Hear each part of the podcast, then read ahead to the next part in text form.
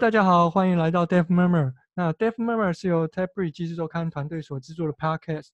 在节目当中，我们将邀请在海内外工作的第一线工程师来分享第一手经验，讨论主题包括软体开发、职场生活、系统设计和技术管理等开发者相关议题。那今天我是我们的 EP Two，那我们今天很荣幸邀请到目前在美国湾区工作的软体工程师 Kenji。那 Kenji 他今天会来跟我们分享他在呃湾区软体工作的一些经验，还有就是他担任就是软体工程师的面试官，以及我们谈一些就是他比较擅长的一些行动软体开发，还有后端软体开发的一些架构的一些讨论。那相信会非常精彩。那 Kenji 他是算是在我在台大认识的一个嗯非常优秀的一个学长，对。那我们是同就是。台大就是创创学程的一个同学啊，那他也是我台中一中的学长，对，那呃，之前他在就是 Media 上面有分享一些就是美国软体工程师的一些面试心得，相信大家可能或多或少有看过，可能有些听众可能还不认识他，那这边 Kenji 可以请啊、你简单跟大家就是自我介绍一下吗？Hello，各位听众朋友，大家好，今天很开心来到 Dev Murmur。我刚听那个凯迪介绍，我就是发现我们真的有蛮多共同点的。那对，我现在在美国的 Square 公司工作，那它是一间 FinTech 公司。那在来美国之前呢，我在华硕当了三年的研发替代役。嗯，那也之前有一些创业经验，我跟一些朋友在呃硕士班的时候成立了 Mostcard Studio，专门做行动 App 的开发，还有一些设计相关的。酷的。那今天很开心拿这个节目，希望能够跟呃凯迪多聊聊。是，那就是呃，其实 Kenji 的经验其实蛮丰富的，从就是呃，不管是参与自己的呃创业的一个呃开发 App 的一个软体公司，或者是说到呃所谓传统的一个呃就是科技呃电脑公司华硕，还有到美国的一个 Square，呃，算是一个非常就是火红的一个算 FinTech 公司。那相信今天会非常精彩，就是有非常多可以去讨论跟探讨的。那我们现在事实上是呃台湾跟矽谷连线了，所以说这个是非常难得一个机会啊，对不对？上一次是呃台湾跟日本连线，那我相信就是不管是因为我呃事实上我们上次就是呃分享我们的就是手汉的一个呃跟阿文一些的讨论，事实上我们发现我们的听众其实蛮多元的，就是包括有香港的听众，有澳门的听众，有澳洲的听众，还有美国，还有日本跟台湾，非常多元。那相信我们这些的讨论也会接下来会非常精彩。那就是呃，首先想要跟就是 Kenji 聊一下，就是说你在台湾跟美国事实上都有求学经验嘛，在呃台湾就是念大学研究所，然后再到美国 CMU 去念呃算是第二个硕士。那对对，那其实大家其实蛮好奇，就是说，诶，就是呃美国的一些大学它的一些呃课程跟就是美国那边上课。呃，是不是有什么差异？那你觉得就是两个地方学习的东西，对你就是在职场上，呃，工作上，呃，有什么样的帮助吗？哦，我觉得这是一个很好的问题。我觉得我要先讲一下，就是我觉得不同时期还有不同的人，你对一样的经验可能会有不同的看法。比如说。就像有些人会觉得说，哎，某一间公司它可能比较糙，另外一个人可能觉得这某间公司比较累。嗯、那我想讲的是说，像我觉得我一开始在台大念书的时候，因为我觉得跟大多数人可能很类似，就是你还不太确定你在大学的时候想要学的东西是什么，嗯哼，所以你就会跟大家一样啊，就修一些必修嘛，然后哎，看哪一个老师听学长姐推荐比较好，你就去学那些课程。嗯、所以当时的学习比较像是有点被动的，是等于是说。哎，我就觉得大家都要上大学，大家都要修这节课，我就跟大家一样，所以你不太会去想说自己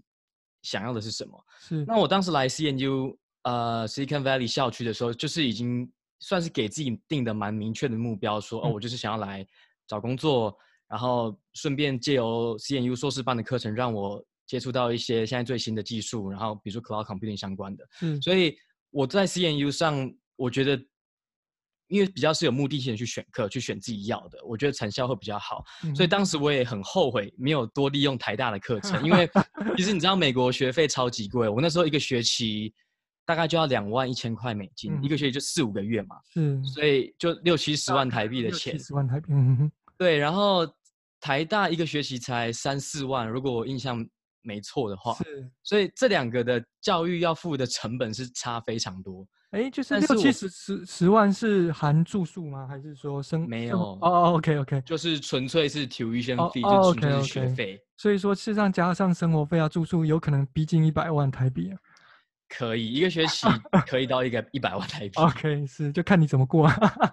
对，所以我当时在修课的时候，在 CNU 啊，想说付这么多贵的钱，然后就想说啊，当时在台大要是。我要是再多去上一些自己很有兴趣的老师的课，该有多好！是是是是。然后至于课程上差异的话，我觉得美国的学校每个 program 可能也不太一样。那我也只能分享说我在 CNU 的 Master of Software Engineering 这个 program 呃所学的东西嘛。那我觉得对我来讲最有用的两门课，在 CNU 两门课是第一门是 Cloud Computing，嗯哼，然后另外一门是做 HCI 跟 User Experience。嗯哼，那我先分享一下 Cloud Computing 好了，它基本上是除了讲呃 theory 以外，也同时蛮蛮重视实做的。是，我记得当时每一个礼拜呢，我大概花光是在那门课上，大概要花三十个小时，就只有那一门课。嗯，那因为它每一门课都会有不同主题嘛，比如说这个礼拜可能是讲 container，下个礼拜教你用 Docker，然后再下一个礼拜，呃，让你用。AWS 做 auto scaling up，auto scaling down，所以每个礼拜呢，它除了有嗯 theory 以外，我们要去念一些文章，念一些书，然后要有一个小考。嗯，那是只有比如说他会考说你要怎么做 virtualization，有什么方法，就是有一点比较学术性的。那另外一方面，你就要实做，你就是每个礼拜都是一个 project，然后那个 project 都是需要经过啊、呃，你把你的东西 deploy 到 AWS 上，或是 deploy 到 GCP 上面，然后经过他们有自动化测试去测试。所以那门课是我觉得非常精实，然后也让我学到就是现在业界在用的 cloud computing 相关技术。是，那时候应该还没有就是学到 Kubernetes，那时候应该没那么火红啊。呃，那时候就有了。那个时候其实这门课大家会很喜欢修的原因，是因为它每一学期都有开，然后每一学期教授跟助教们他都会去看现在新加的有什么，所以一学期的内容会比每一学期还精彩。OK。对，所以当时会不断的更新课程内容。对，确实，所以这一点是我觉得说，哇，我很难想象说，有一门课是你每半学期、每一个学期都要去更新，然后因为你要跟得上是业界最新，看谁在用嘛，所以可能以前我听学长姐说，这门课在前几个学期我还没修之前是可能只有讲 AWS，是，后来加了 Google Cloud。后来又加了 Microsoft Azure，因为毕竟每一学期的哎，可能这这几个这两另外两个平台也变红了。是。然后之前可能没有 Kubernetes，后来又加了 Kubernetes。那我现在不知道，现在学弟妹在学会又多了什么？是，感觉越越越来呃越多东西需要学习的感觉。对对对，真的真的会是这样子。嗯哼。对，那当时我自己是觉得，就是说这门课对我来讲是，呃，让我学到非常多。那可能台大也有类似的课，但是。我不清楚现在就是呃课程的状态是什么，嗯、但我就会觉得有点后悔，说，哎，其实呃当时如果我回顾一下我过去在大学四年在台大的时候，其实我只有修过一门城市课嘛。嗯、那因为呃大家可能很难想象，就现在哎我在这边做软体工程师，可是大学其实上过课其实不多。嗯、那一方面也到也回到我刚刚讲的，因为大学那时候并不晓得自己要修。呃，想要走哪一方面领域，所以可能我电子学修了一点，电路学修了一点，然后城市修了一两一两门，类似这样子，所以就是有点比较没有方向。那真正比较有方向，可能是到硕班以后才会慢慢觉得说，啊，我自己想要专攻 mobile，我就多修一点 mobile 的课，类似这样。这边补充一下，就是 Kenji 他在大学跟研究所应该算是就是一呃电机相关的背景嘛，就是说，对我大学是、呃、算是也是 computer science 的背景。大学是念台大电机系，嗯、然后研究所是念台大电信所，是，所以说算是不算是呃传统所谓的就是 computer science 呃相关呃主要的写程式相关的一些。对，不过后来蛮有趣是说，呃、因为像 computer science 在电机里面算是某一个组嘛，我们电机系大概有十个组，是所以它算是其中一个。对，那后来其实发现蛮多同学最后。来美国的，我记得好像电机系的比资工系的多了。嗯、然后，但是大部分电机系来这边，呃，有一些是做 hardware 相关的。那另外蛮大一部分比就是做 software engineer。是，好像呃看起来蛮多，就是可能在台湾是念医，然后去美国就转念 CS 的硕士，然后呃进到业界就做软体工程师，好像蛮多这样的 case 嘛。对，蛮多的。其实呃严格来讲，大家可以分分成几类啦。第一个就是说他来美国就念 PhD，、嗯、那就是走研究相关的，这是一类型。嗯、那另外一类呢，可能就是像我这样，就是来美国念 Master，然后接着走。做 software engineer，、嗯、然后再来可能是因为电，毕竟电机还是有做一些 hardware 嘛，所以有的人是来这边念 hardware 相关的，然后就最后就是做 hardware 相关的工作。嗯哼，哎，现在 hardware 在呃湾区那边算是呃算是主流吗？还是说其实呃还是就是 software？其实还是 software 比较多，嗯、因为其实你看你去看每一个美国公司，他们相关的职缺，还是会发现 software engineer 的。开的缺还是比较多，hardware 毕竟需求还是比较少。是是是，了解。那就像台像台湾就比较不一样，就是 hardware 其实是主流，大部分可能呃台大电机的毕业的，可能就会去选择去联发科啊，或者是一些 IC design，或者去台积电等等相关的科技电子业去服务。其实两边的生态其实不太一样。对，所以我有蛮多朋友是说，哦，他在台大毕业之后呢，就去。联发科工作，然后工作过几年以后呢，哎，可能又想要来美国试试看。那来美国等于是又要转软体嘛，嗯，所以就变成是说，可能会根据现在不同地区它的需求去改变自己想要做的工作类型。嗯，是有看到这样的情形。了解。刚聊到的事实上是就是在呃，Kenji 他在台呃台湾念台大跟在美国念 CNU 的一些差别。刚提到其实是课程面，其实就是比较像是呃课程设计那。其实想多聊一点是像是哎，不管哎，那像是呃呃求学过程中，其实还有包括是同才啦，还有就是老师。那你觉得在就是 CMU 跟就是你在台大就是同才啊老师的一些不管是指导或者是竞争或者是交流，呃友谊上面这呃会有什么样的差异吗？就是说你在求这这两边求学的过程中感受到的？呃，我觉得。因为我只能以我的经验出发嘛，那我的经验是在来这边是念 master，是，所以我们会发现说，来这边来美国念 master program 的人呢，其实大部分不是美国人，是大部分最大宗的就是中国，嗯、再来就是印度，嗯哼，然后再来像台湾也不少。那我基本上在系上遇过的美国当地的学生，可能就是个位数个，嗯哼，所以因为他们。美国来讲，他们就分两类嘛，要么就是你想要走研究路线，对，那你就是大学毕业后去念 PhD，对，要么你如果你很喜欢工作的，想要直接去业界工作，就是大学毕业就直接去了，嗯。然后因为他们在大学的时候就会有 intern，很多人都会有 intern，嗯，所以他当时就比较知道说，哦，我对 intern 有没有兴趣啊？如果有兴趣，那我当然大学毕业就直接出来嘛。所以这边的 master program 大部分还是给外国人为主，对。所以有时候我会觉得，哎，好像我虽然是在美国念书，但是。我反而遇到的同学们都不是美国人，就 感觉有点微妙啦，所以就变成是说，大家就是英文都讲得不太好，然后好 像不是真的觉得自己在美国念书的感觉。是，对，因为其实像呃到美国念书是很多都是希望能够有签证，然后可以留在当地工作，所以应该来讲，所以外国的一些学生会相对比较多一点。对，因为大部分的人就是希望。透过我们叫 F1 学生签证嘛，就先来这边，因为学生签证它允许你在毕业后，如果你是理工相关的，它会有一年再加两年的 extension，所以总共三年的时间可以呃合法在美国工作。我们那叫 OPT，是，对。那如果你不是理工相关的话，通常就只有一年，等于是说你毕业后你只有一年合法工作期的的时间，所以很多非理工相关确实会在这方面比较挑战。嗯，了解。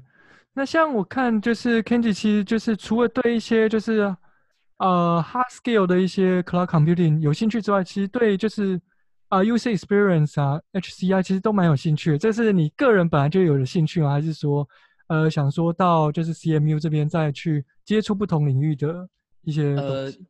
因为我前面有提到，我们之前我在二零一二年的时候跟几个朋友创立了 Mosca Studio，对，所以那个时候等于是我们只有三四个人，然后。我们不只是要去 coding 把程式写出来，我们也有 designer，所以我们当时就会去理清说，哎，跟客户去谈需求，他们需要什么样的 app，、嗯、然后目的是什么。嗯，所以并不是说哦，一接东西就马上 coding 出来，我们要理解，首先要理解需求，然后我们会给出我们觉得合理的 design，嗯，然后会经过一些 iteration，然后最后再进行到实作的部分。所以我其实对挖掘用户的需求啊，user study 这一方面其实是蛮有兴趣的，但是。以前的经验大部分就是呃自己去摸索，并没有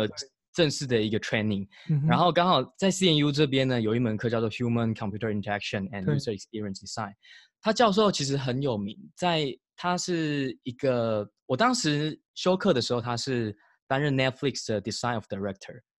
然后我觉得他每一门课都很精彩，就是他会跟你讲说他以前过去开发的经验啊。他曾经，如果大家有看过一部电影叫做 Guardians。Of Galaxy 就是《星际异攻队》里面，里面有出现一个 Microsoft 开发的那个呃 player，就是 audio player。对，哎，我有点忘记他的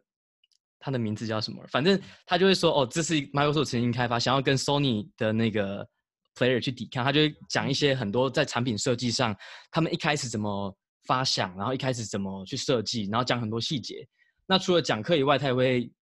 他的作业也都是说，哦，你今天就是你要去。呃，找一些先定义一些 user 的 persona，然后实实际上去做 user research，去访问路人，嗯，看他们有没有真的需求，然后去改你的 iteration 啊，你的假设对不对？然后实际上最后在期末的时候，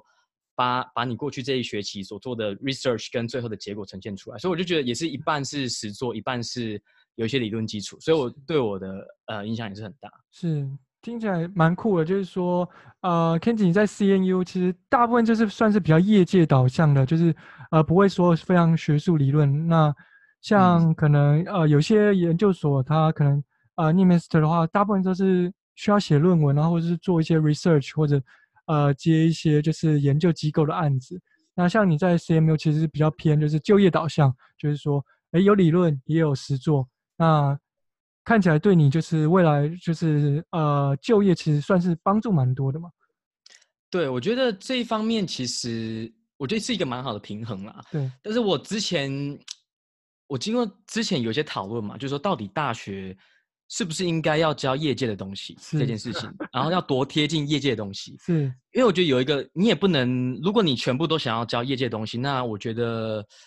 有的时候。有一些基础科学的东西，我们可能就会比较容易忽略嘛。对，因为有些基础科学的东西，其实业界不并不是每个人都适用。然后我自己的想法是，我觉得就像是锻炼肌肉一样，我觉得大学就是给给你锻炼一些比以后比较少用到的肌肉。嗯、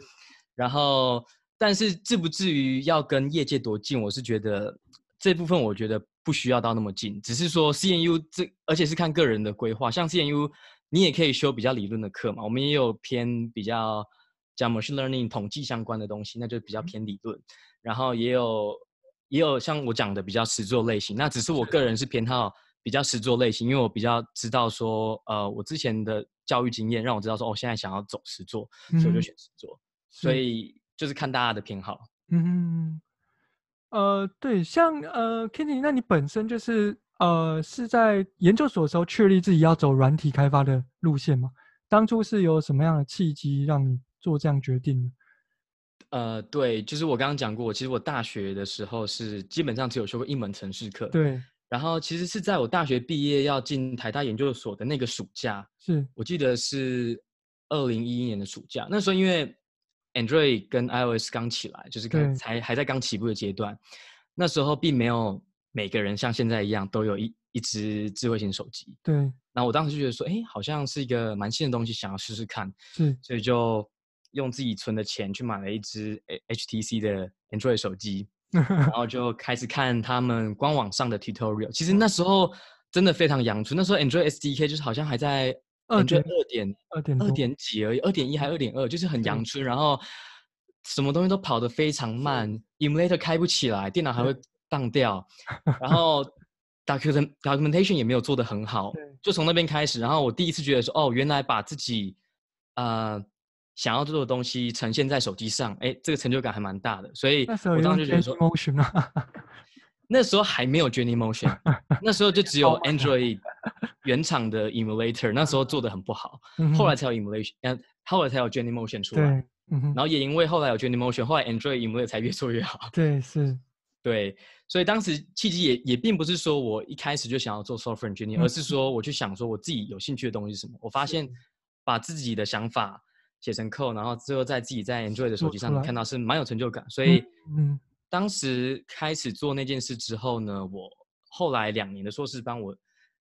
八门应该八九门课里面，我有三门是做 mobile 相关的，嗯、选 mobile 相关的课程。了解，对，酷。就是说，呃，听起来，呃，Kenji 你在就是台湾，其实呃上的一些 CS 的基础课相对是比较少。那你在 CNU 就是念的呃呃一些可能像可能呃 Computer Science 的一些基础课，包括就是 Algorithm、Data Structure、Networking。这些你后来在 CMU 有再去补足这样的一些课程吗？还是说后来你就算是自我学习啊，或者说再去看一些相关的一些资料？其实演算法这一块还算是自学，因为、嗯、因为毕竟演算法算是大学的基础课程嘛，但其实我大。学没有修嘛，所以当然到后面中间就是自己去 pick up 这一块，嗯、并没有特别在 CNU 的时候去选修相相关的课程。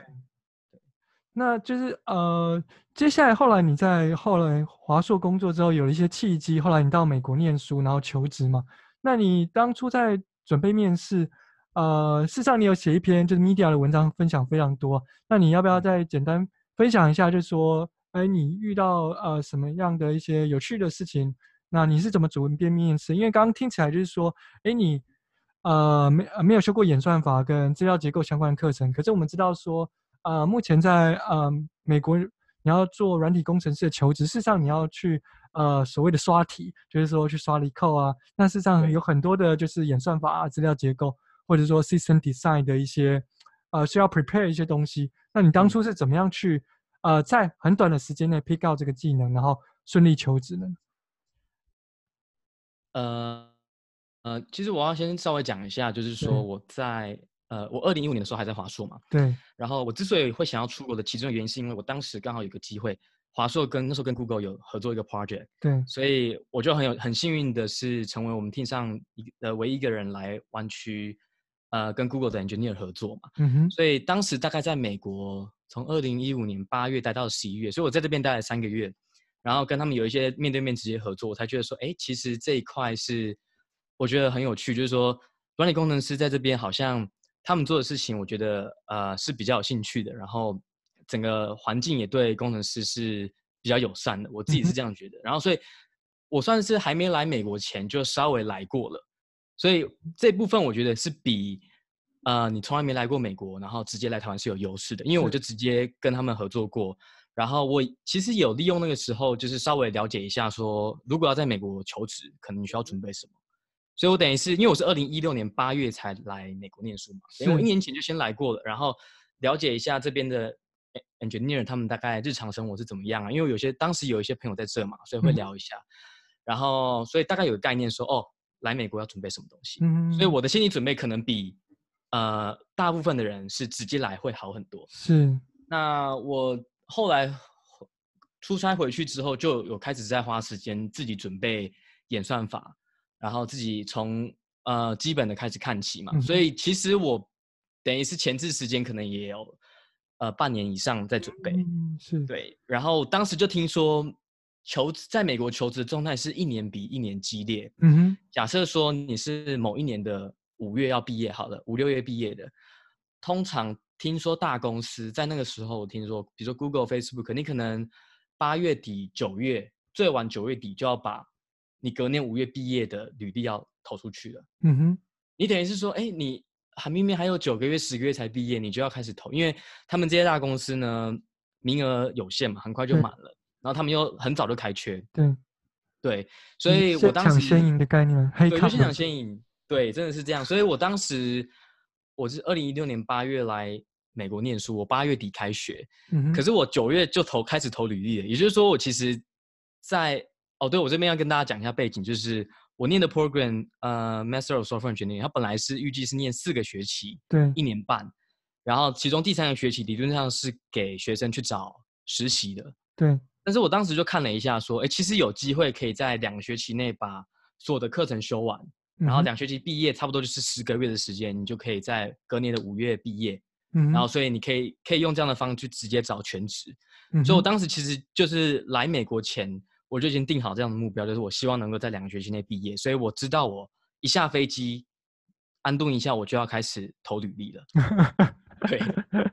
怎么拼？所以我觉得是事前的心理准备，我 我是准备好，所以会相对于很多人来了之后才慢慢，呃，才慢慢看，或者才慢慢问学长姐、问学校的一些，呃，比起来，我相对准备在事前的准备是比较充足。嗯，对，听起来就是 Kenji 在来之前，事实上就是有一段的准备期。那呃，另外就是呃，Kenji 算是比较目标导向，就是。很明确知道自己到美国念书就是要找工作，然后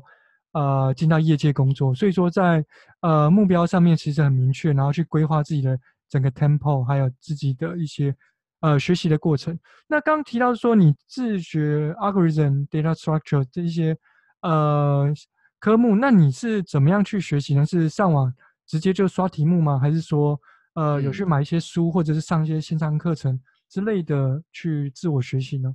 呃，其实我就透过很多方式嘛。那一开始，如果你假设现在你都对演算法不熟，或者说你根本没有学过演算法，对，那我觉得一般人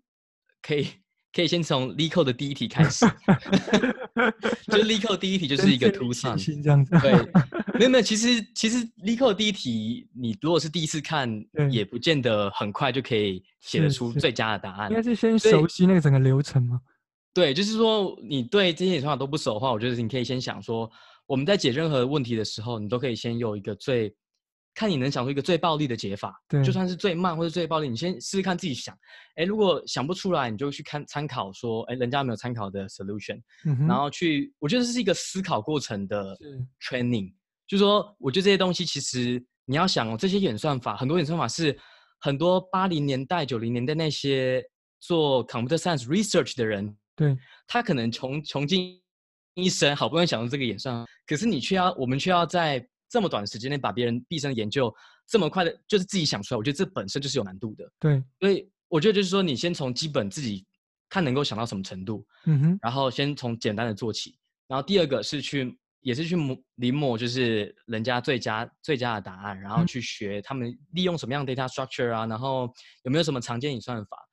我觉得那一部分会是最痛苦的，因为你就会觉得说，哎，我我好像会写程式，可是为什么我遇到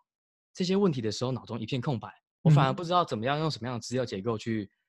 呃，去把我要的事情做出来。你可能有一个很 high level 的想法说，说哦，我就是可能用一个 array 啊做什么事情，但是你要怎么把这个 high level 的想法的演算法变成是实际上干净的 code，这件事情我觉得难度是很大的，然后是需要。至少半年、一年，或甚至是一两年以上的时间，去慢慢去训练。嗯，对，所以我建议，就是如果你对演算法有兴趣，想要看看自己程度在哪，可以先从 LeetCode 的一些基本题开始。嗯，然后这是只是一个出发点，因为我觉得刷题呢只是某一个面向，然后你可能还要去理解后面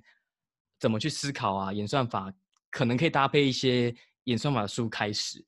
但是就是这两个都是不能偏废了，我觉得。嗯哼，是。呃，Kenji 刚刚提到其实蛮蛮重要的一点呢，就是说，呃，你在这个过程中要去理解背后的一些原理原则，然后呃，实际应用到一些呃真实的题目，然后多练习，多去思考背后的一些呃逻辑，这个其实是蛮重要，因为其实呃有时候题目会变，然后或者是说呃有一些转个弯的一些呃问法，或者是说你可能在电脑前面刷题的时候，你可能会有 IDE，或者是说。呃，有自动的 auto complete，可是你现在呃到面试场合的时候，你可能是只有一块白板跟一个呃白板笔，那你就要真实的把呃问题去当下去解决，那可能就是因为紧张或者什么之类的，会呃会迟疑啊，或者说忽然呃可能写过可是忘记了，所以说呃不管是自己的练习啊，或者说跟同才组个读书会，互相交流，然后互相问问题，然后练习在白板去写，其实。都是蛮有帮助的，或者是说，其实像坊间也有一些参考书，呃，这边补充一下，像是说一些呃 cracking 呃 cracking coding interview 啊，或者说一些呃相关的一些书籍，事实上他们都有一些相关的一些教学，相信应该对一些可能呃对于就是想要参与就是软体工程师面试的一些听众，事实上是有帮助的。就是说，对，其实你讲那本书我有买，就是那本叫《Cracking the Coding Interview》嘛。对。然后另外一本我也推荐的是《Elements of Programming Interview》，我当时就这两本稍微搭配看了一下。嗯哼。对。然后加上 LeetCode，再加上我其实在，在如果你时间没有很紧迫的话，我建议可以看一些比较传统演算法的书籍嘛，因为就像我讲的，有一些是你的肌肉的基础训练，嗯、那些演算法怎么推导的这些过程，可能面试中不会直接去问你。可是，如果你理解那些原则以后，你再去写题目，再去解释你的解法给别人的时候，其实会是有帮助的。是，这其实有点像是说金庸小说里面的，呃，剑宗跟气宗嘛，就是说练内功，就是说你可能整个逻辑推演演算都已经自己推演过一遍的话，就是有点像练内功。那刷题有点像就是，呃，练呃练外功啊，就是说练剑宗这样子。嗯呃，虽然公司呃，你的功夫可以很快的去展现出来，可能在面试上面可以展现出来，你刷了很多题。可是说呃，如果你有更好的一个基底去累积你的内功的话，事实上你会有更有信心的去面对各种不同的挑战或者是题型。对对。那呃，刚刚也其实上也提到，就是说其实随着你的一些刷题的过程，事实上你会慢慢的去呃累积自己的一些感觉，或者说自己的一个框架，就是思考。题目的一个框架，包括就是说，诶，像有些人会说用 BUD 的方法，就是说先去找到呃呃分析题目的时候，你可能系呃系统设计啊，或者是演算法的题目有一些思考方向。BUD 的话，可能是先找到 bottleneck，那你再去把你写 code 的时候，先把就是啊先先用暴力的解法，然后先先解解出来，然后再去把就是 on 呃 U 的话就 unnecessary 的 work，就是说把一些不必要的 code 把它清干净。然后把 duplicate work 把它就是用干净。那如果你这时候再适时的补上一些 unit test 啊，或者说你在 naming，或者说你在就是整个 syntax 的话写的非常漂亮的话，其实某种程度更能去展现你就是在城市设计上的一些相关的专业能力。对，所以说在过程中其实是慢慢去摸索自己整个呃解题的框架，或者说呃慢慢累积说，可其实像 LeetCode 现在就是以前可能只有。一两百题，现在可能到五六百题更，甚至更多。那你现在我记得是一千多题啊，一千啊，OK，一千多题，对，感谢 update。那这一千多题，事实上就是你可能不一定能够刷得完。那但是事实上里面可能，呃，就八十二十法则啊，就是说你可能百分之八十的题目，其实上就是二十 percent 的题型在变来变去。那你怎么样去掌握那个 pattern，然后去妥善利用你的时间？因为其实，呃，相信 Kenji 也有感呃感受到说。你在国外求学，然后面试，其实上时间都很赶。那你怎么样去掌握你的时程，去掌握你的 tempo，其实都是蛮重要的一个课题。嗯，对，我觉得凯迪刚刚的分享很好，就是说，有的时候你会先，呃，我看过有一些人的练习方式是说，他们直接去把最佳解的解答背下来。对，我个人是不建议这样的方式啊，因为我觉得思考过程很重要。对，就是说。面对一个题目的时候，你怎么样求？你刚刚讲过一个 BUD，我觉得很好，就是说你先有一个，先写一个 brute force 的解法，就原始的解法，然后慢慢去修修正啊。你可能这个东西呃多了一个变数啊，或者是说你多了一些额外的步骤，其实可以用更简洁的 code 去写。然后其实你会发现，你在你修剪你原来的想法到你大家认为的最佳解的时候，如果这些过程你有练习过，你之后在面试的时候，就算你已经忘记你写过这个题目了。这样的思考过程的训练，其实是对你在面试中想出最佳解是有帮助的。是，所以我觉得练习的时候，你就要练习这样子做，就是说，你先写一个，好，你想办法写出来，就算是很脏很丑，过了也没关系。好，然后你去比较说，人家推荐的最好的解法是怎么做的，然后慢慢去把它剪枝，修一修，修到你自己有办法去把那个过程中浓缩，浓缩到跟最佳解很像。嗯，那我觉得这样才是真的去把。我们的内功学好嘛，这样你才有机会在你面试的时候，即便是你没没遇过的东西，你还是有办法先有一个大想法，然后慢慢修，修到一个你觉得是更好的 solution。对，我觉得 Kenji 刚刚补充的其实蛮好的，就是说，呃，先从就是暴力暴力法 proof 的方式去解决，那至少一个大方向。那其实上在 interview 的过程，呃，待会其实上也会跟就是 Kenji 聊到，因为他在美国现在已经。呃有担任面试官的经验，那也面试了呃五六十个工程师，那这部分他有非常多的可以分享。那事实上你在面试过程中，不是是自己就站在白板面前，就是去思考问题。那假设遇到想不出来问题，就站在那边，或者说一直在自己想。那因为其实我们在工作过程中，如果说你有工作经验的话，事实上你会发现，其实 engineer 在工作不是就是只是一个人在那边 coding，你是呃，假设你有一个 team 的话，事实上你要跟其他的 engineer 去 co-work，甚至你要跟 PM，还有就是可能跟其他的呃 stakeholder 要去沟通。那实际上沟通能力其实也是在 interview 过程中蛮重要一个考核的重点。如果说你只是呃只是一个人闷着头在那边写程式，事实上是不好的。那如果说你可以透过一个大方向，先把一个暴力解先解出来，然后再慢慢的去跟就是面试官去沟通，然后把你的想法，呃呃把它讲出来，然后再去修剪到呃不断的优化到最佳解的状况，相信在面试官会对你这个人，不管是在 hard skill 或 soft skill，都会有一定程度的认同。对，我觉得有一个面试，我后来的心得是说，当你去面试的时候，你不需要把这个事情当成是一个单向的面试，你不要把它当成是说哦，他今天要考我，然后你可能把它想成是一个敌人。我觉得不要有这样的想法，你要把它想成是说，你现在跟这个面试官呢，你们是假设你们是在同一个公司，然后你们想要一起解这个问题，把它当成是一个同事，然后一起在合作，然后同时你也要去看说，呃，这间公司是不是你想要的？如果你面试体验不好的话，比如说这个面试官他就是都不合作，都完全不帮你。那你你可能也会考虑说，你会不会想要加入这样的公司？是，当然当然，我听过有些想法说，有些是面试官故意扮黑脸，想看你在压力的状态下会不会写得出很好的 code。但这是我说扣除这种情形之外呢，呃，你是被面试的人，同时你也是面试这间公司的人，所以你要尽量利用这四十五分钟到一个小时跟这个面试官相处的过程，去理解说，哎，我如果这样的合作我喜不喜欢，我会不会未来想要加入这样的这样的公司？是。那 Kenji 事实上在呃，在美国事实上面试了蛮多公司嘛，那最后是选择落脚在 Square。那你当初选择呃，在这个过程中，你当初选择 Square 的原因是什么呢？就是说，可以跟大家分享一下。其实我当时记得呃呃。我去面试 Square 的时候，我当时已经有其他的 offer 了。对。然后我原本其实已经很接近要去另外一间公司。对。然后我所以当时我在面试 Square 都是就是抱持着一个很轻松的心态，就是说，哎，反正我就来看看这间公司啊，然后聊聊天，然后然后看看我是不是我喜欢的样子。然后我记得我是在一月初的时候面试，然后我跨年的时候去了 LA 一趟。嗯哼。当时路上就是。发烧重感冒，所以我等于是感冒刚好状态下，然后只花了大概两三天再继续准备。然后我想说啊，没关系，我就去享受这个面试过程，看看面试 Square 是怎么样的体验。结果发现，我觉得 Square 的面试流程跟其他公司比较不一样，是说它不是纯粹考白板，它就是上机考。然后面试官其实真的是非常的 collaborative，他就会想说，哎，我们先想象你要解决什么问题，然后内容都是比较应用的，比较不像是。传统刷题的题目，然后我我会就我就在过过程中会觉得说，哦，这是一个非常 collaborative 的环境，然后面试官感觉不像是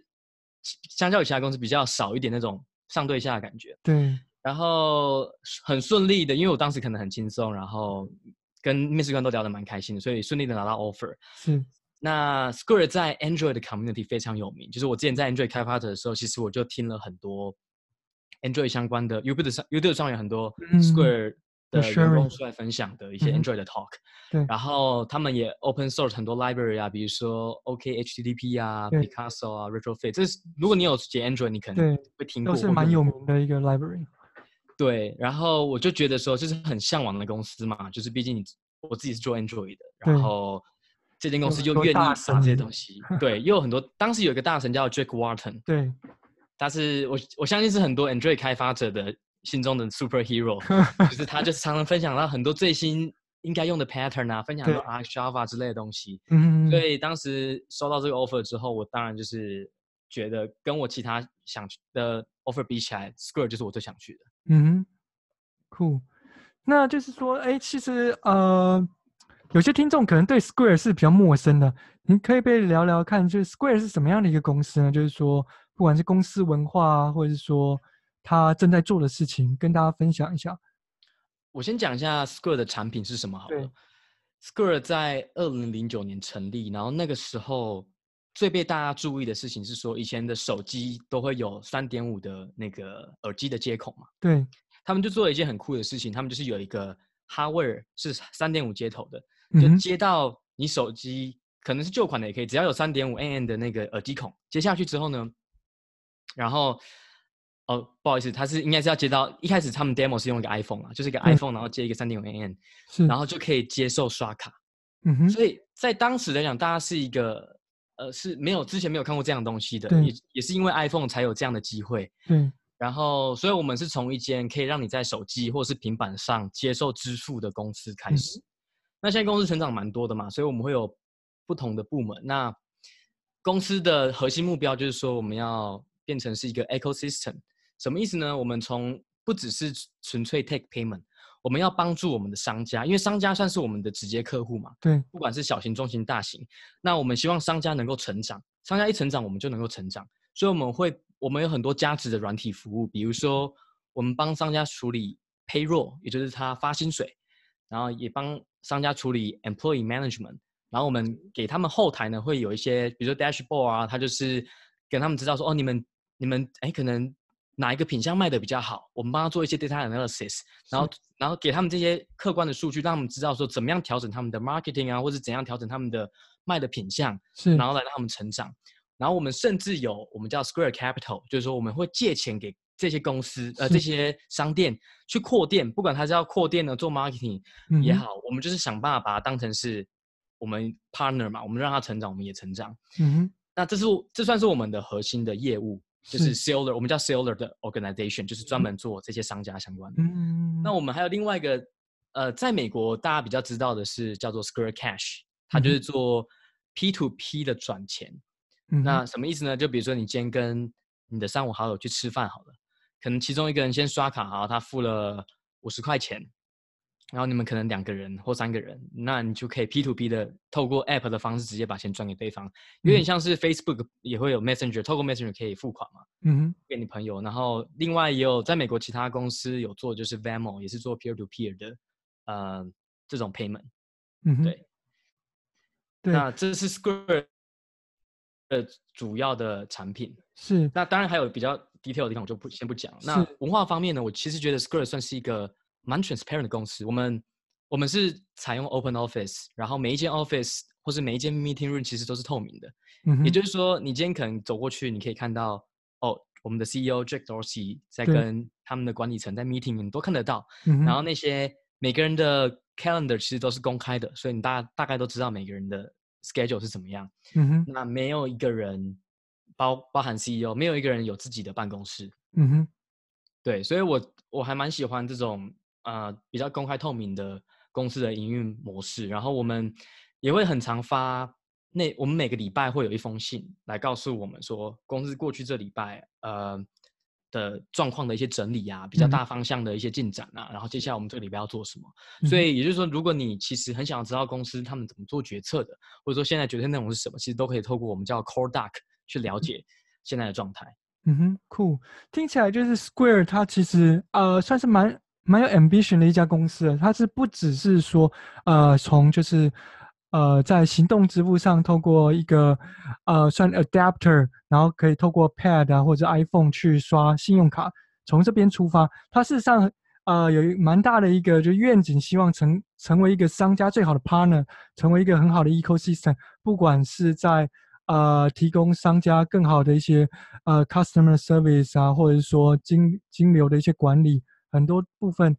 呃，都持续的在进展中，听起来是蛮有趣的。就是说，呃，因为像其实有些公司，其实它可能就 focus 在某个领域，它就做好自己的一块。那听起来 Square 事实上是，呃，有很大的愿景想要去实现。那像之之前好像也跟就是有点像，就是要就是进军就是网，算是呃，算是。拍拍卖商店的部分嘛，就是说之前有就是并购一些相、嗯、相关的一些公司，就是网页制作的呃一些相关公司。我们去年并购一家叫做 Weebly 的公司，对，它基本上就如果大家有用过类似的服务，就是跟 Wix 啊，或是跟 Squarespace 这方面是比较像的服务。那并购的原因是什么？并购原因就是说，我们想要走商家跟商家电商的整合嘛。比如说，现在商家原本可能他是卖咖啡，或是卖啊、呃，可能是一间餐厅。那我们可能希望它能够有一些除了 offline payment，我们 offline payment 只是说就是实体店面以外呢，如果他需要有 online 的业务呢，他可以透过 Weebly 的的服务帮我们打造后面的电商的网页，然后透过 Square Payment API 去。做 online transaction，所以他们就是想要尽量能够从商家这样子，对，一条龙都都做，嗯哼，对。然后其实我进来以后才发现，原来每一个决策、每一个决定，其实他们都会思考的蛮深的。嗯哼，比如说我随便举一个例子好了，我之前在的 team 是做，呃，我之前在的 team 叫 Square Device Experience，对，就是说我们除了传统店家如果要用 Square 的服务的话，他必须要买，可能买 iPad，或是买。自己的一个其他 tablet 或手机，然后使用 Square 的 app，然后来做来做 payment 嘛。嗯哼。那我们一直听到很多 feedback，从商家告诉我们说，哎，其实呃 iPad 可以用来做很多事情啊，它可能可以玩游戏或干嘛，所以他觉得不是一个很 professional 的 device。然后他们就会去做 user study，说好是不是真的有这个需求？嗯哼。然后收集这些资料，然后问这些店家的 feedback。然后，然后一路到说，我们做很多 prototype 去尝试说，哎，什么样的形式，什么样的 hardware device 是这些商家觉得需要的。所以，我们第一个第一个推出自己 Square hardware 的产品叫做 Square Register，它就是有两个荧幕，然后一个荧幕是给商家看的，一个荧幕是给消费者看的。所以，消费者今天进来这家店呢，他就可以跟店员说，哦，我今天要点什么什么，点 A 品项、B 品项，商家就在商家的那个荧幕帮你做好点餐。然后呢，这时候呢，你的给消费者那个小荧幕呢，你就会看到说，哦，你点了什么东西，你就确认 OK，就直接在小荧幕上面刷卡。那我其实有去看过我们的这种 Hardware Studio 呢，它其实有非常多的 iteration，就是我看的 prototype 大概有十几种，最后经过各式各样的尝试呢，才决定是最后给大家呈现的样子。嗯。然后我看有一些，我们都会有一个，你任何的产品呢，都会有一个我们叫做 PRD，就是 Production。呃，product 的 core doc 就是你要把你所有的论述都写得很清楚，为什么我们需要这个产品，嗯、然后实际上这些 project 细节是什么，我才发现说，其实每一个决定呢，在我们看起来可能都觉得，呃，在还没进来这间公司之前，都觉得可能是很直接、很应该做的事情，他们都是需需要很长的思考跟讨论，然后确定真的 OK，我们才会去执行。嗯哼，是，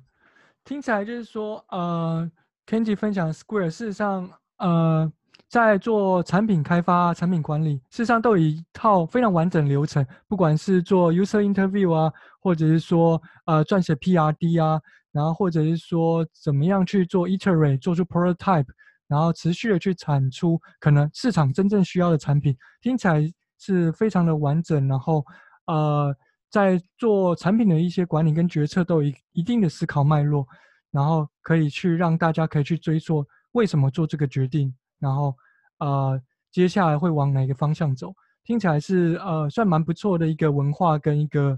呃产品开发的一个方式。对，我觉得 Square 来讲，就是我觉得 communication 做的蛮好，就是说你为什么要做这件事情，然后你的理论是什么，嗯，会会尽量会分享给大家看。然后蛮值得一提的，可能美国这边公司很常就是我们会有一个 all hands 的 meeting，对。呃，美金公司的那个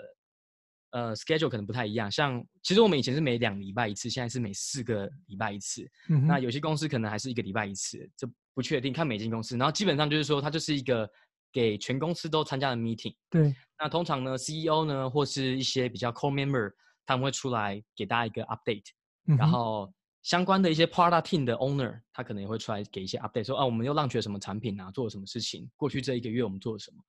然后我们会有一个开放的 Q&A，呃，所以大家可以随时上去去 challenge 我们管理层的决策，就说，哎，为什么我们今天做了什么决定呢？然后大家有什么疑虑？然后像其实我们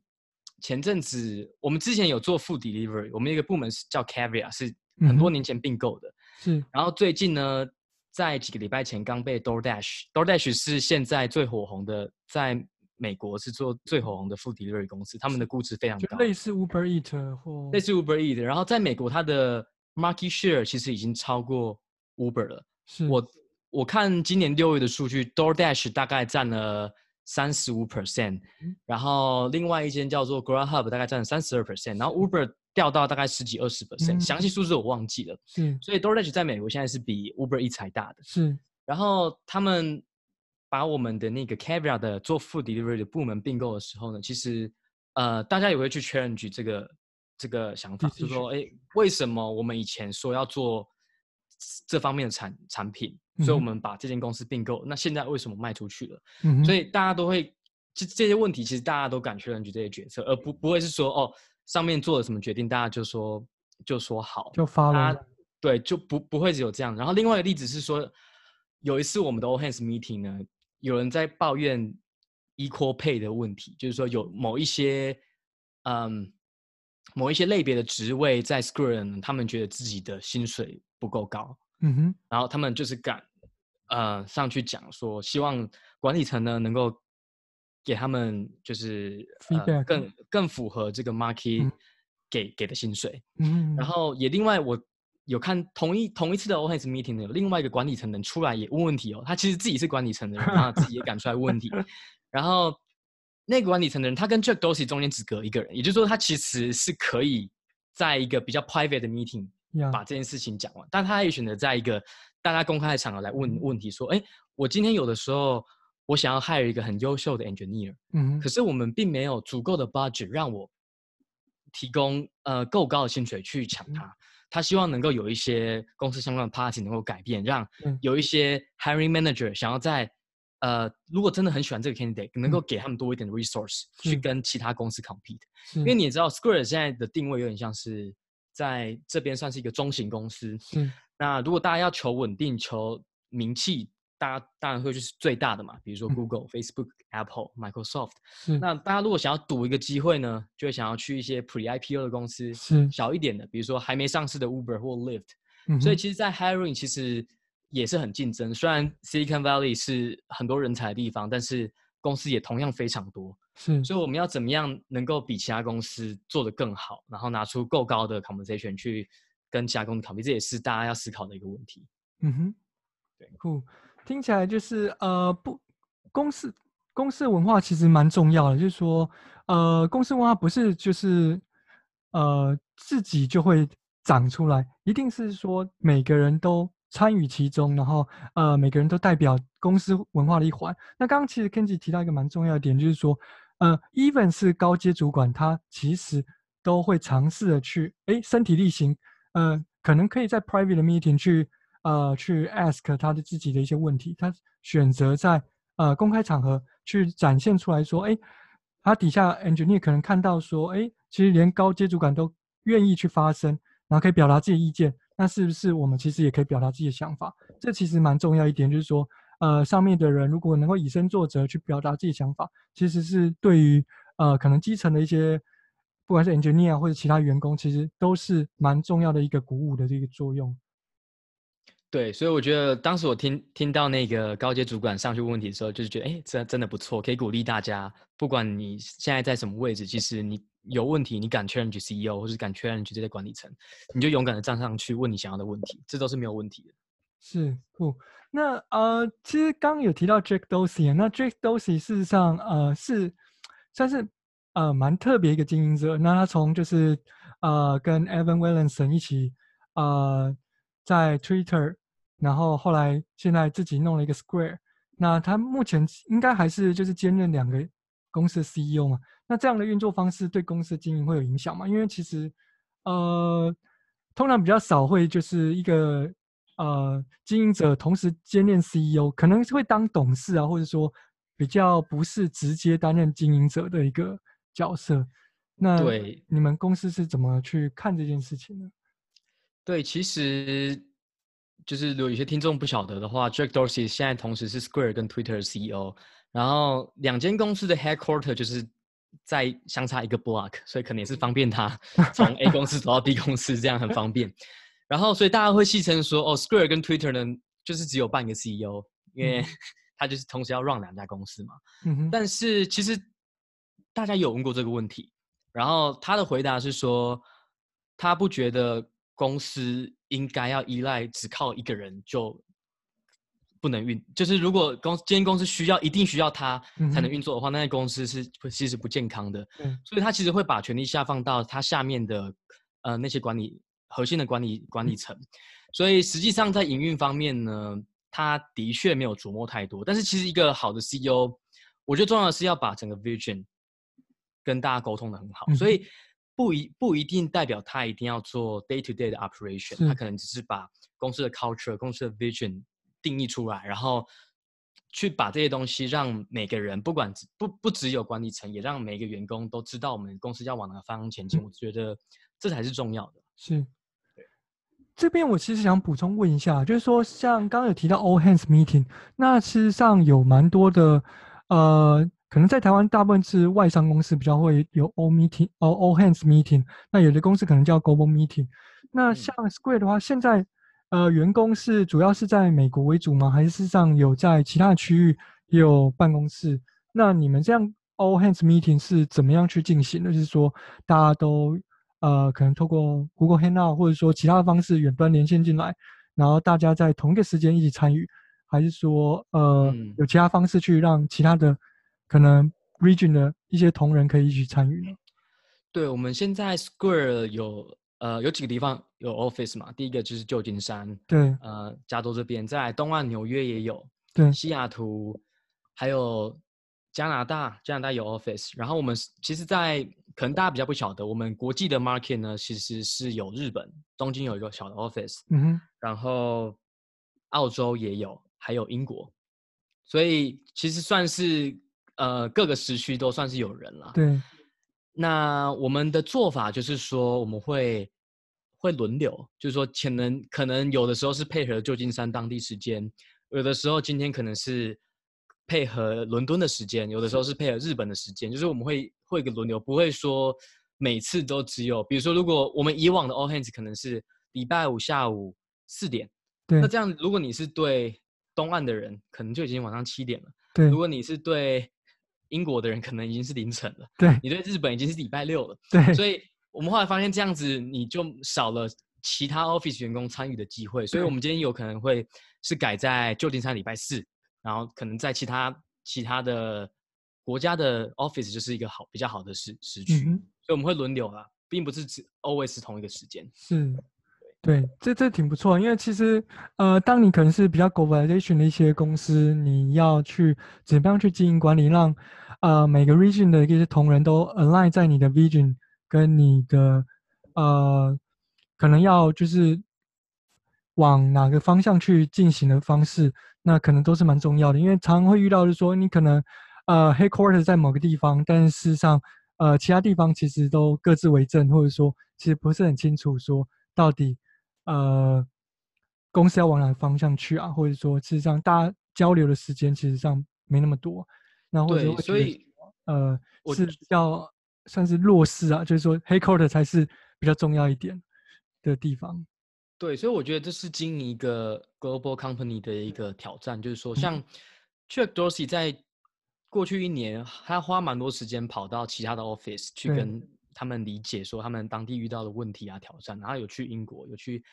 好像有去东京，然后又有去美国的其他 office，就是说他不希望给大家一个。什么东西都是 SF centric，所以大家会变成是你旧金山的人有自己一个 bubble，觉得自己 headquarter 的人做的决定才是对的。嗯、呃，然后他希望不要有这样的 bias，因为有的时候你如果陷入这样的 bubble，其实我们叫 tunnel vision，就是说你会有一个很窄的想法，你就觉得事情应该这样做。嗯哼，所以他花了蛮多时间在跟不同地方 team 的人去沟通，让听他们的想法，听他们的意见，然后再带回来给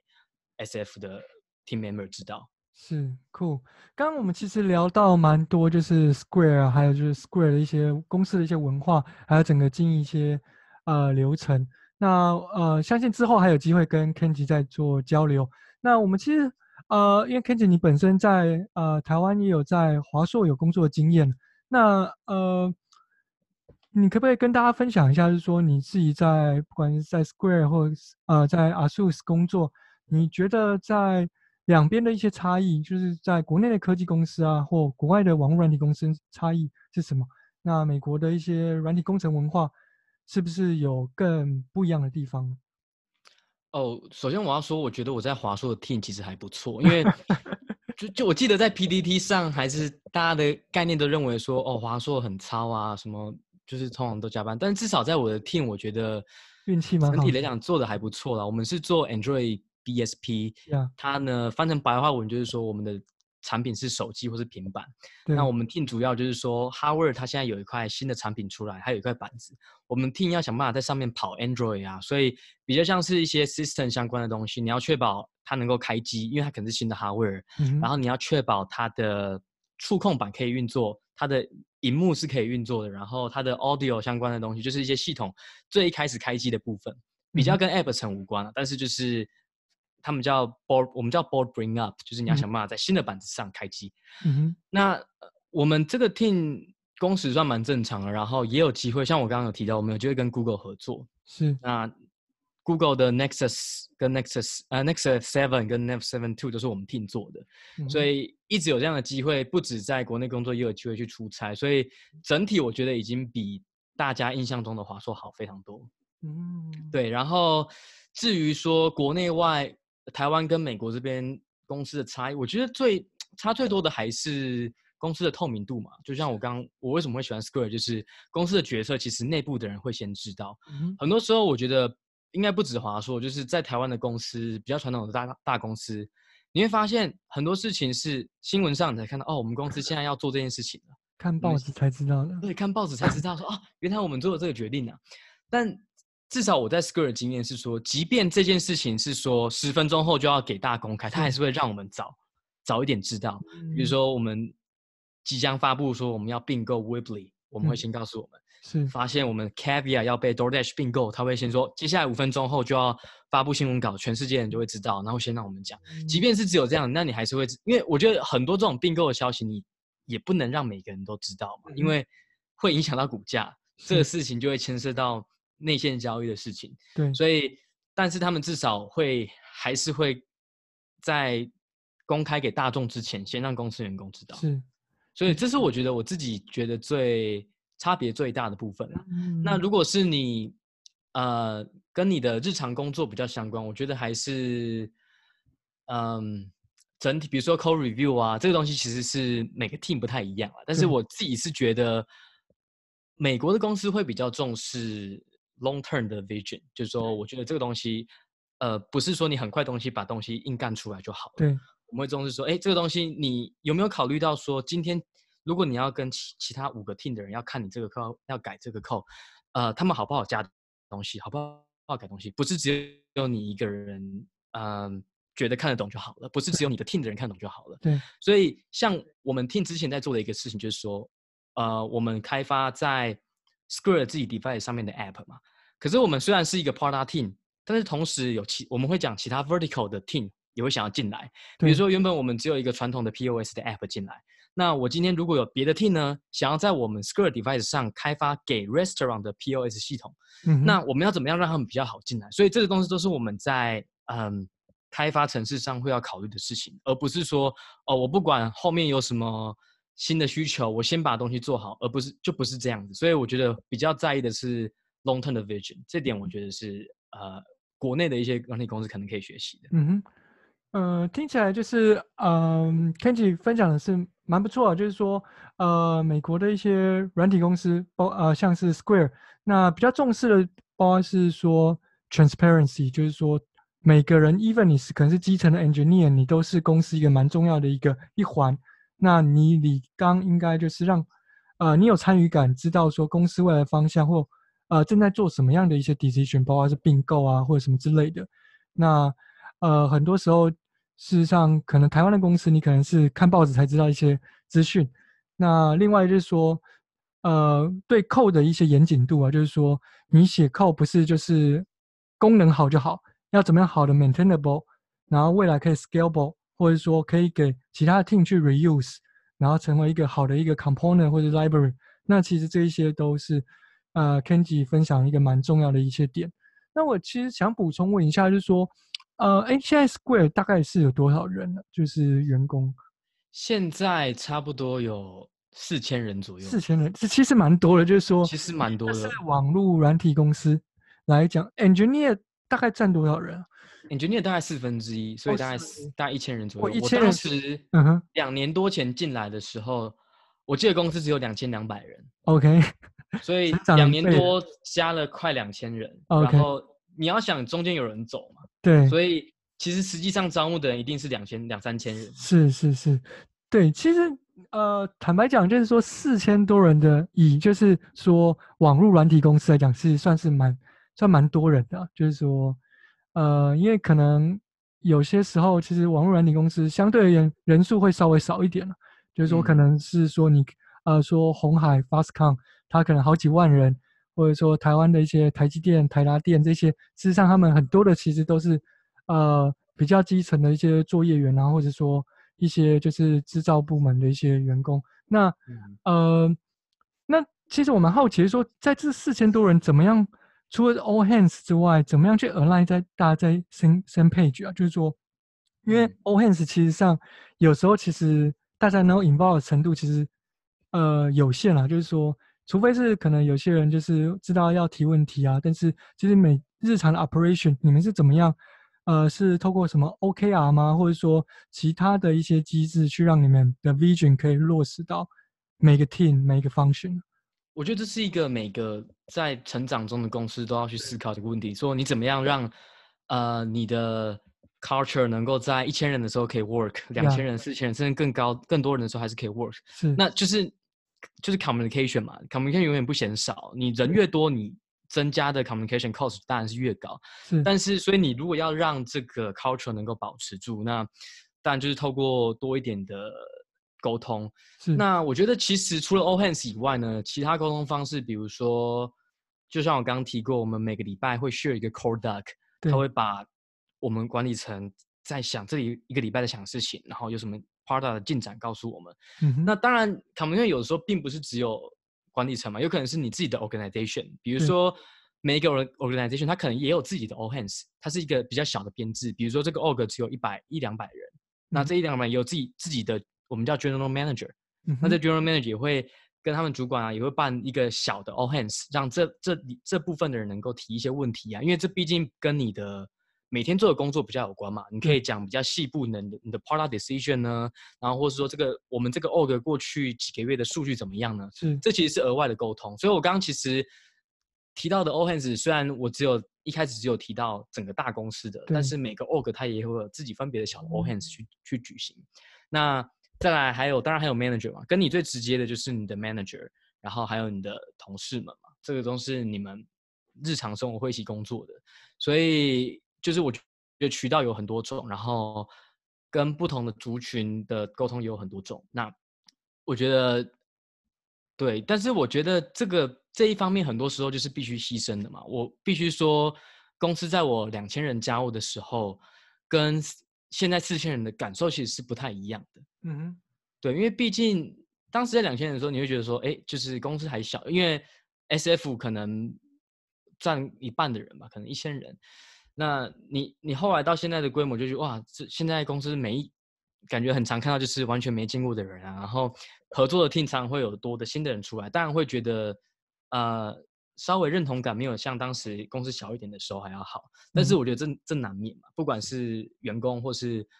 管理层，他们也有在传达一个讯息，就是说其实公司要成长，公司市值要提高，人人多。势必是得呃接受这种阵痛期，当然不可能像是以前几百人或者一千人的时候，公司文化还保持一模一样。是我们只能尽量让它维持在一定的水准之上。嗯哼，对，酷。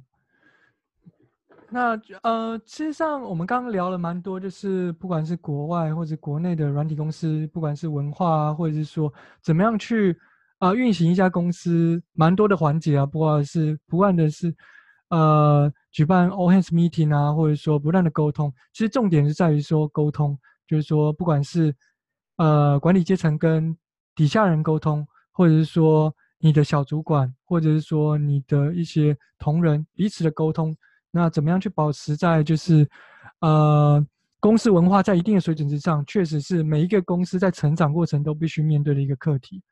那我们其实想再多了解一下，就是说呃，其实现在。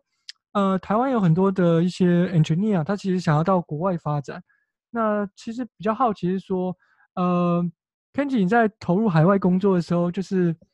呃，你有什么对于就是听众有什么建议或提醒的吗？就是说，不管是呃要做什么准备，或者说怎么样跟家里的沟通之类的。我觉得就是很多事情就是一体两面嘛，有海外工作有好的地方，当然也有坏的地方。我觉得大家呃不要一味的。就觉得说哦，出去国外的就是好，待在台湾就不好。嗯。我觉得大家可以去比较，呃，优缺点，然后想清楚自己要的是什么。比如说美国，当然普遍来讲薪资是比较好嘛，因为毕竟软体业在这边是呃，就是最盛行的，然后给的给的 pay 也是最好的。那但但是第一个，你习不习惯美国的文化？美国其实真的没有像台湾那么方便，你到哪里都一定要开车。嗯。然后你虽然。加州已经算好很多了，加州至少有各国的料理，那可能会有一点台湾的料理。你饮食吃吃的习不习惯呢？你习不习惯这样的生活环境？其实都有各自的挑战要解决嘛。然后语言完全不同，如果你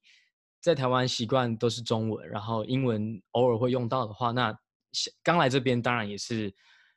必须要习惯的。从怎么加油、怎么去买菜，到到怎么跟同事沟通，这些语言上。都要去做调试嘛，嗯哼，所以我觉得就是你想清楚自己要的是什么，然后，啊、呃，另外一个在美国缺点就是说，其实离家人蛮远的嘛。万一今天家人也也，我也常常在想说，万一家人今天呃出了什么意外，如果得得回台湾，其实我我一定就得花一天才能够到嘛。对，所以其实这就是也是有点两难啦。那就看你愿不愿意接受这样的。愿意牺牲这些事情来换取啊、呃、比较好的工作环境，或者说你可能可以想说，在台湾有没有有没有什么方式让你的工作环境变得更好，同时又不惜又跟家人很近。那我自己的部分是，家人一开始其实也觉得台湾就是在华硕待的也不错啊，然后呃，为什么好好的要要换来美国呢？其实，在台湾也 OK。我记得有一有一个很有趣，就是说我在华硕其实当的是服研发替代役嘛。对。然后大家都知道军训课可以抵一个月的役期，嗯，是，所以三年的役期可以抵两年是一个月。然后我当时就把一些啊、呃、军训休课证明，就是请我家人去，呃，我记得好像要去学校，好像要去要一些证明，然后让我能够来抵免这个一个月的役期。嗯、我爸还在那边说：“哦，我多做一个月很好啊，就是 为什么多短自己的役期啊，什么之类。”然后我可以理解啊，长辈就是觉得说。稳定，然后做的也还不错，嗯，没有不开心，其实就可以继续做，稳稳的做就好了。为什么要要改变，然后又到一个这么远的地方嘛？是，对。但后来看我在这边听我的分享，也觉得不错，也也是后来也替我开心，所以嗯，家人目前也是支持的。嗯哼，对，是，就是说，其实呃，有时候家人其实呃会希望风险比较小，那避免说有。呃，可能不可预期的一些事情发生，所以说希望稳定，这些都是可以接受。可能，但是其实上大部分的父母啊，其实都是关心跟关爱小啊、呃、小孩子的。那呃，如果说自己选择了这一条路，事实上怎么样去思考说，呃，你一定会有一些 trade off。那你怎么样让自己在国外能够也可以过得开心，然后有学到你当初想要呃的目标或者。你想要达成的一些方向，那其实这些才是最重要的一些事情。那当然是在国外，如果啊、有机会学到你想学的东西，未来能够对台湾有所贡献，那其实也是呃蛮重要的一件事情。对，我想要补充一个，就是说，呃，因为像凯迪都是访问现在在海外有工作的人嘛，所以其实我们难免会有一点成功者偏误，就是说你看到的人，哎，好像都是。在美国或是在日本或是在海外，其实都是还有工作机会。但是。我我们实际上看到，其实也会有遇到一些朋友是还蛮挣扎的，比如说找工作找得很不顺利啊，试过好几好一些面试，然后真的很不习惯，然后甚至是就是说，因为像美国这边，毕竟在商言商，所以也是会听过说你被 fired 的啊，然后或者说。他们叫 PIP，就是 Performance Improvement Plan，就是说，哎，你如果今天表现可能半年、一年不好，你可能就会放到 PIP，看你在三个月内有没有机会改进。那如果没有，还是没有改进的话，就请你走。所以其实也是蛮现实的嘛。所以当然风险高，就是、呃、报酬也高，但是要记住，就是说，并不是每个人都可以很幸运的找到工作，然后可以长久留下来。是，对啊，对。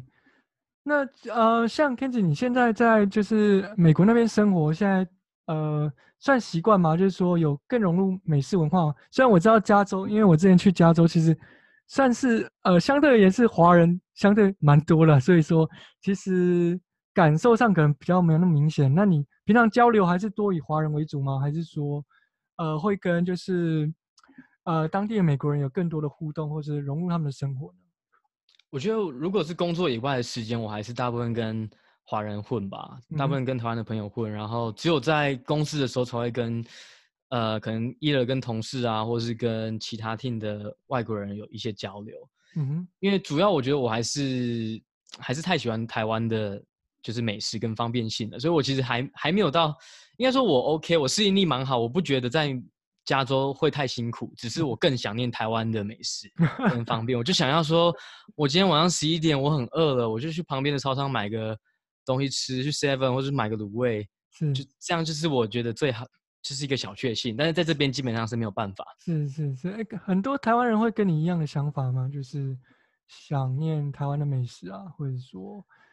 我觉得很多人的做法就是说，想办法在这边过得很台，然后就 是因为没有办法，就只能过得稍微接近台湾一点，然后让自己想念的情绪比较稍微有的抒发。嗯，了解。但是我觉得，其实大家都说美国是大熔炉，但也有人说是大拼盘嘛。我觉得我们其实比较像是从小还是在台湾长大，来这边的生活形态就会变成是。还是偏偏向跟台湾人或是华人文化相近的人就是交流，嗯、其实这样有点不好，就是说你其实没有真真正的去融入美国的文化。嗯，对，因为其实不是每个人都有办法说，嗯，也有有看到一些例子啊，就是有一些台湾人我也是看过说，他们就跟很多白人就是当成很好的朋友啊，然后平常也会约嘛。嗯、但是我觉得并不是每个人都。可以很舒服的，就是用自己不擅长的语言跟大家平常的交流，因为其实工作上用英文就已经很累了，所以很多时候大家下班以后啊，或是放假就是不想要再用英文了。是是是，对。那像现在在呃呃美国那边，就是工作的，呃，算加州，加州那边工作的台湾人算多嘛？就是 engineer，呃，从事就是工程师相关的工作。其实蛮多的，基本上你在这边遇到的台湾人。很大一部分真的都还是做 engineer，然后反正我之前有无聊搜用 LinkedIn 搜寻了一下，说在 San Francisco Bay Area 的台湾人有多少，我就开一些 filter，然后就说哦，你以前是比如说台新交城、正大，就是把一些台湾的有名学校毕，因为大家 LinkedIn 上会放自己毕业的学校，然后就再加上地区在在这边的，其实基本上有几千人，是是，我看到是有几超几千人，所以其实是蛮多。我自己的朋友就是。每每隔几个礼拜就会说哦，又有一些不认识台湾人，然后过来，可能刚好过来这边啊，或者怎么样，或是在工作的，然后刚好认识，嗯、所以还蛮多人在这边的。是，所以说现在目前有比较大的一些，就是以台湾人为 base，就是 engineer 的技术交流社群在加州嘛，就是其实比较少。我发现大家，嗯，在这边的人好像对。技术狂热的人没有我想象中多，就大家理论上平常可能工作就够累了吧，所以平常我就的聚会比较少，会是这种技术型的聚会。是，对，所以我有我也是有看过一些 meet up，但是通常不会没有那种定期每个礼拜或是每个月都办的啦。嗯，是了解。那就呃，Kenji，那你现在就是在海外求学工作有？你觉得最大的挫折吗？就是说到目前为止，呃，应该现在两三年了嘛。就是说，嗯，对，我刚开始，其实我刚刚提过嘛，因为 CNU 的 Master Degree 其实大部分是外国人，所以其实大英文没有很好的情况下，你不会觉得说。有什么太过挣扎？就是哎，大家英文都一样烂，所以你好像不不太需要把英文加强，也可以活得很 OK。嗯哼。然后我一开始就是二零一七年五月底那时候刚加入 Skirt 的时候，一开始真的很很辛苦，因为我觉得在美国，呃，也有来自各个不同地方的人嘛。是。然后同事都来自各个不同地方，有可能有在美国的不同区域，在不同区域的口音真的是不一样。有的时候，我英文一开始真的是听不懂。我有有一次，我记得有跟一个同事在聊天，然后同一句话，我请他说：“哎，可以再讲一次吗？”我请他讲三遍，还是不懂。然后，但是因为讲了三遍，我也不太好意思再说。请你再讲一遍，所以我就知道装作懂，就是这样蒙混过去。因为很多英文很，第一个是口音不太一样，对，第一个是很多用法，你可能每一个字懂，但合在一起就不太一样。嗯，是。那比如说我举个例子好，我之前好像在问说，我们哎有一个 feature 为什么突然之间好像有的人看得到，有的人看不到？我就是这样在某一个我们的 Slack channel 问，嗯，然后有一个人就说哦，only for those grandfathered in customer。然后想到 grandfather，grandfather 不是就是祖父嘛？然后什么叫做 grandfathered in，就是 customer。然后我还特别去查一下，哦，哦，所以这个意思就是说，grandfathered in 就是说公司的产品会有一些 policy 的改变，比如说，比如说假设 Spotify 现在是免费的，好了，对。假设他下个月突然改成所有的新用户一个月至少都要付五块钱才能够用 Spotify，嗯。对。那这这是有一个 policy change 嘛？嗯。所以。所以所有新的用户都要收月费，然后只有那些 grandfather in customer 他才可以享受原本 free 的方案。嗯哼，所以就是大概是这个意思。但是这个东西就是，哎，你平常呃没有用过，真的不晓得。嗯。然后比如说他们会说 the city，我一开始听到什么叫 the city 啊？the city 指的就是嗯旧金山市，就是旧旧金就只有旧金山才配叫做 city，所以才叫 the city。嗯。就是很多时候是你英文知道，然后。合在一起你不懂，你没有那个 context，你就不了解，或是说你口他们的口音就是也不太一样，不是每个人都像我们小时候在台湾学到的、听到的英文那么标准。嗯哼，对，是，对，所以说其实刚刚 Kenji 分享蛮好，就是说其实有时候我们可能背了很多单字，因为其实在台湾你学英文可能就是文法很强，或者是背了很多单字，但有时候你没有那个 context 或者背后那个 culture 的一些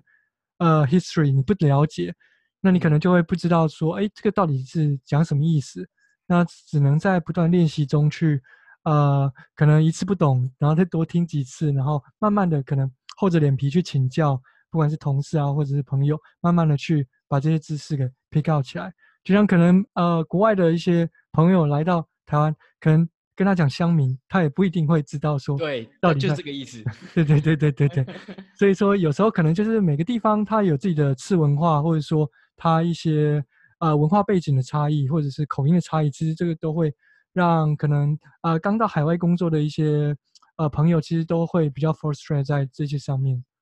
对对，比如说我另可以再举另外一个我英文听不懂的例子，嗯、是就是一开始听到哦，我们同事在讲说哦，我们要 create 一个 vertical，是然后想说 vertical 是什么意思？vertical 不是垂直的吗？对，其实它的 vertical 指的是说 vertical product，就是说你今天原本有一个主产品。OK，比如说以 Square 为例，Square 它原本有一个主产品叫做 Point of Sale，嗯哼，就是刷卡的 App。对，然后这是主产品，然后我们要产生其他的 Vertical Product，比如说是 POS for Restaurant，POS、嗯、for Retail，这就是不同 base 上原本的产品的 Vertical 垂直的 Product。Okay, 对，就是一个分支，但是还是不同的 Product、嗯。所以比如说像这东西，你这个字你完全懂，你听得懂，可是你不晓得它意思是什么。呀呀呀，是。很多族繁不及被宰，是是是酷。那最后其实呃，我们刚其实聊了蛮多了，就是说从一开始呃，Kenji 分享了他在台湾、在美国求学的一些差异，然后呃，怎么样去准备就是呃海外工作面试。那也聊了很多 Square 的一些公司文化。那最后其实想要呃，Kenji 可以就是呃，有很多的一些台湾的一些 engineer，其实他。考虑想要出国，就是说，但是一开始不知道怎么准备，那你会给他们一些什么建议？那现在是一个合适的时间点吗？因为其实，呃，我们相信我们在过去的呃一两年的过程中，看到就是川普他自己呃的一些对于国外的一些呃工作者其实不是那么友善。那目前的在呃不管是在加州或者在美国，目前的一些状况是怎么样？你可以跟大家稍微聊聊，或者给一些想要去。呃，加州工作的人，你有他一些建议吗？呃，对，的确，川普上来之后，他为了让呃移民的数目比较少一点，其实有做一些政策的改变。呃，但其实很难讲是好或坏，因为比如说以 H-1B，也就是美国的工作签证为主好了，以前的中签中签率相对低，比如说可能他只有六万个名额，然后可能有二十万的人申请。那后来发现呢，其实比如说这二十万的申请名额里面，有很多一部分是被他们印度有一些特别的公司啊、呃，去根据这个 policy 的漏洞，因为 H1B 工作签证它并没有限制说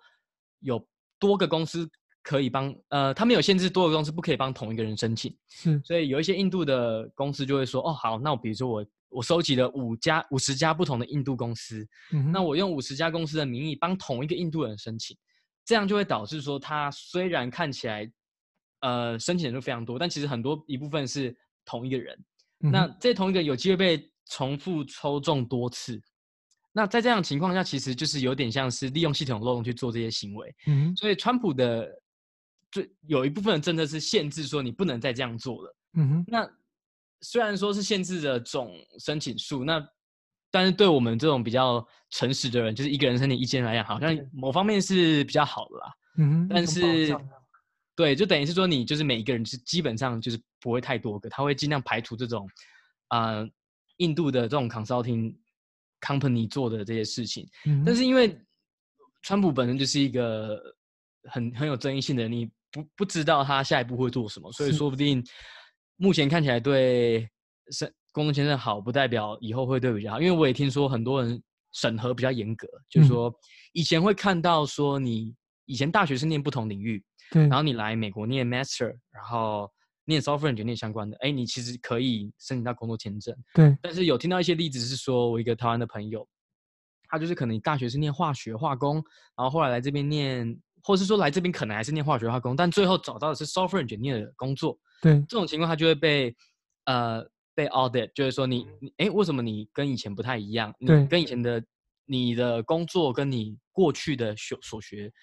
的 major 不太一样，那你要提出证明。嗯哼，所以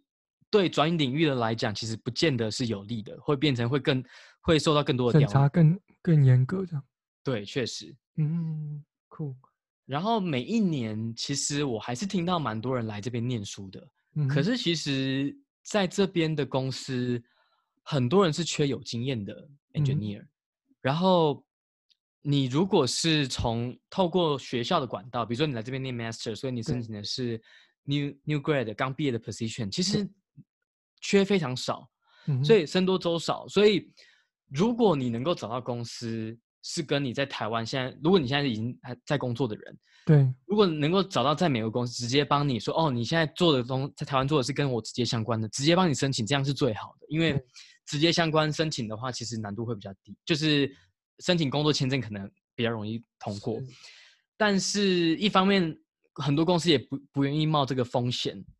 因为毕竟你帮国外的人申请，你可能有很高的几率是没有中签的，嗯。对，所以我觉得这个我不我我不能说现在是一个很好的情况，是。哦，因为像我刚刚讲的，每一年来的人还是一样多，是，但是 entry level 的缺非常少，是，所以除非你是有经验，然后有经验到可以请这边的公司帮你申请，不然我觉得难度还是蛮大的。是，了解，对，OK，那我们刚其实嗯。就是有聊到，就是说怎么样到海外求学工作。那事实上，就是刚刚 Kenji 其实提到蛮多，就是说其实这边其实加州现在还是缺很多有经验的工程师。那很多人其实可能是卡在签证啊，或者说其他的一些问题。那所以说，大部分的人通常都是透过呃求学管道，然后有了签证之后再去呃申请公司。那但是通常的话，就会是走 entry。呃，entry level 的一个就是 new grade 的一些 program。那如果说你现在是在台湾，那你可能可以找一些相关的一些公司，可能是美国公司，可能在台湾，但是有设研发中心，可能像雅虎、Google。那很多人可能呃也也有机会透过这样的一个管道，就是可能呃工作几年，然后转调到美国去呃做工作，然后进而拿到相关的一些签证。那这也是一种方式。那如果说你是对于想要海外工作的一些呃呃经验有兴趣的一些听众，这可能或许也是一种方式。那不管是如何，我们今天聊了呃，就是这一节我们其实聊了蛮多的啊，就是说在主要都 focus 在海外工作，还有一些公司的文化，还有一些就是台湾跟美国的一些网络软体公司的一些差异。那这一节我们聊了很多，那我们呃待会其实还会聊到更多的，就是包括呃 Kenji 事实上在美国工作，现在已经呃非常资深了，已经可以当面试官了。那有非常多的一些面试当面试官的一些经验。那待会我们先休息一下，然后待会再跟大家做进一步的分享。那我们待会见喽，拜拜。